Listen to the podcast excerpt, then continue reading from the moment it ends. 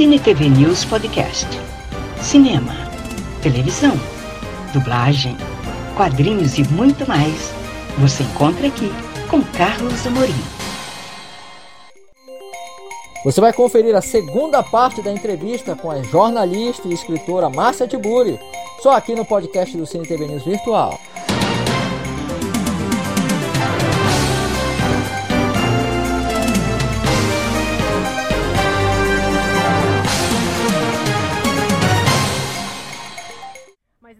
Tenha nenhuma rejeição ao cinema. É só que eu escolho o que assistir. Então eu não vejo. você não anda vendo muitos filmes tipo atuais. É, então eu não tô assim me sentindo na obrigação de assistir o.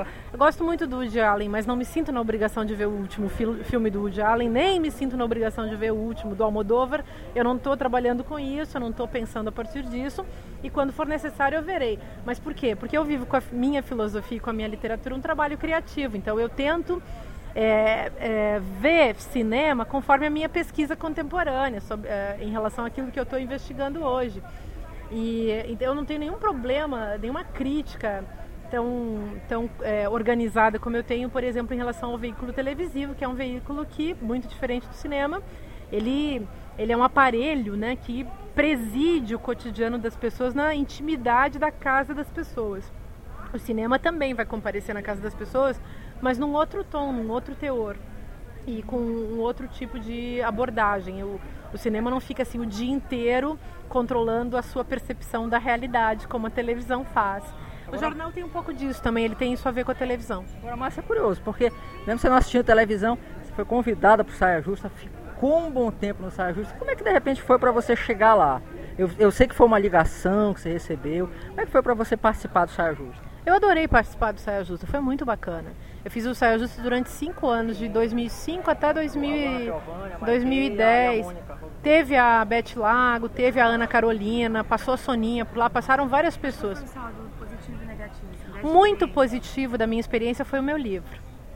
E você viu que o meu livro é um livro de análise e eu não teria escrito esse livro se eu não tivesse. Eu até coloquei nos agradecimentos. Quem faz a minha orelha é a Mônica Valdivogel, que é uma grande amiga foi, eu gostei muito, foi muito importante para mim em todos os aspectos. Eu gostei demais, em termos de experiência de vida, em termos de experiência profissional, em termos de conhecimento é, do próprio objeto televisivo. E eu fiquei feliz de ter feito esse livro. Acho que ele foi o grande saldo positivo. Eu acho que não tem saldo negativo, porque na vida não tem saldo negativo. E isso, na verdade, foi um grande experimento do teu próprio livro também, né? Foi, foi também um momento que tu expurgou certas coisas, assim, certas frustrações em relação ao formato mesmo e tudo. Eu, eu não, eu não fiz uma abordagem é, baseada na, nos, digamos assim, na, nos limites da minha experiência é, mais pessoal. Eu fiz uma abordagem pensando na, nas questões conceituais. É claro que as, as conceituais e as pessoais é, você tem insights, por exemplo, que às vezes vem justamente, ah, saquei, Saquei, por exemplo, que a televisão é um espelho. Ah, saquei, por exemplo, que a televisão ela é ditatorial, porque ninguém escapa dela. Saquei que a gente, quando está trabalhando na televisão, a gente vira espectro. Mas tudo isso é elaborado de um ponto de vista dos conceitos, do ponto de vista do universal, ou seja, todo mundo que faz televisão passa por isso, todo mundo que assiste televisão também passa por isso. E é um livro voltado para o telespectador. Ele é um livro sem dúvida para quem faz televisão, mas muito mais para quem assiste. E eu ficaria muito feliz que as pessoas que assistem televisão pudessem dar conta de lê-lo, né?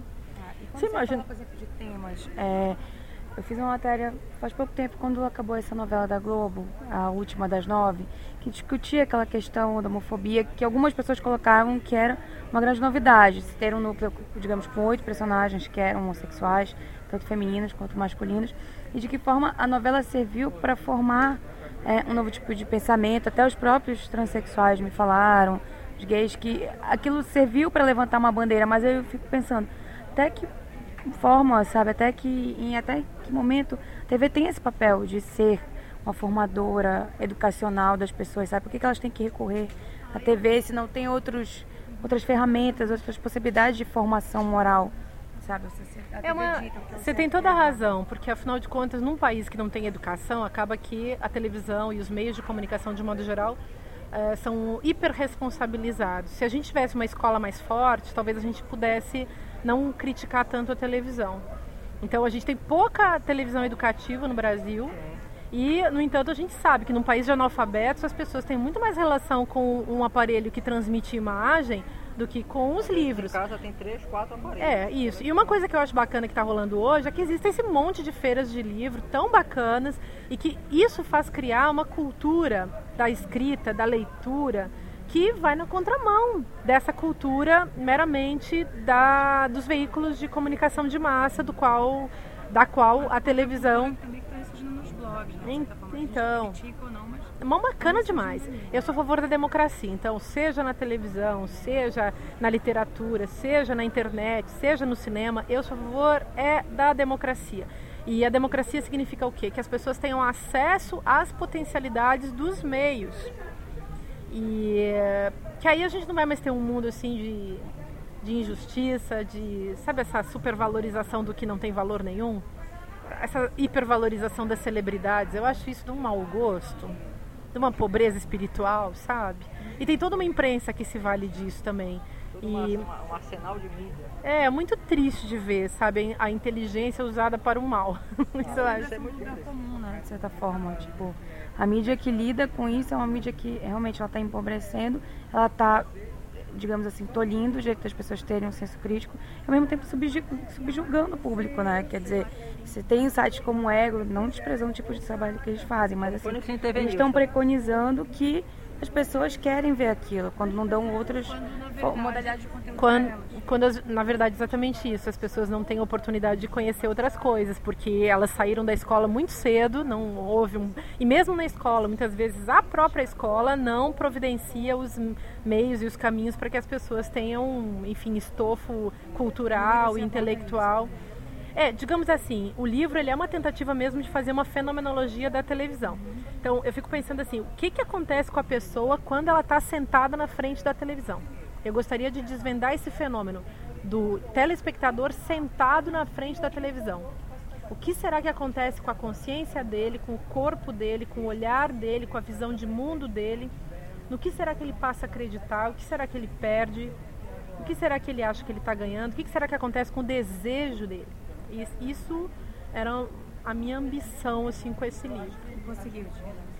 Ah, eu fiquei feliz com o meu livro. Eu fiquei contente. Acho que ainda, claro que dá para pesquisar muito mais, muitas outras coisas, dá para escrever outros livros sobre televisão, mas eu fiquei feliz porque eu acho que eu consegui, a meu ver, é, espero que isso tenha acontecido, que eu tenha conseguido dar conta da metáfora do olho de vidro, que é essa prótese, né? Como se eu não precisasse mais usar o meu olho, a minha inteligência, a minha subjetividade, a minha capacidade de forjar uma visão de mundo e eu simplesmente abdicasse disso e, e colocasse isso fora de mim nesse aparelho que fica me olhando o dia inteiro como se ele fosse um olho de vidro, né? Que na verdade é um olho morto.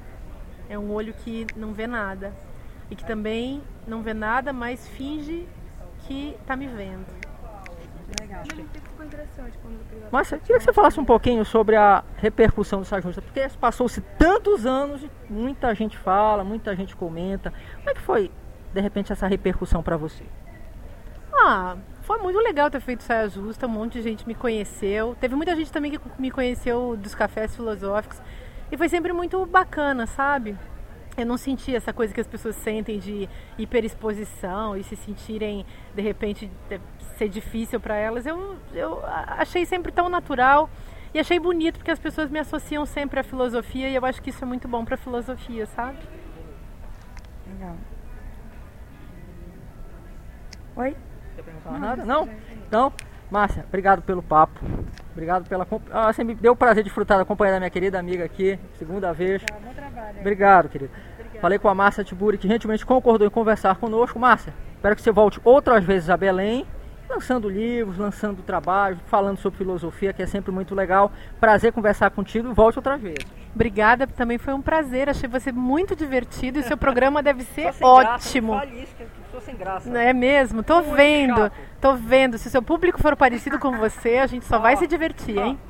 Obrigado. Falei com a Márcia Tiburi, que gentilmente concordou em conversar conosco. Eu falei aqui do Ponto do Autor, 15 quinta-feira, Pan-Amazônica do Livro. Você continua aí com a gente no Cine TV News, sempre com o melhor do entretenimento. Fui, tchau, fica aí com a gente. Fui, tchau.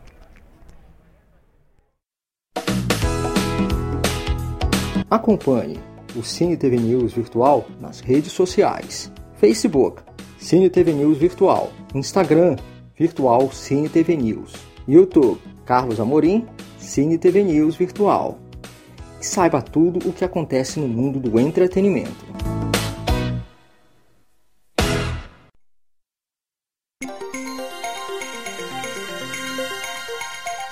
Muito obrigada por acompanhar este podcast do Cine TV News Virtual.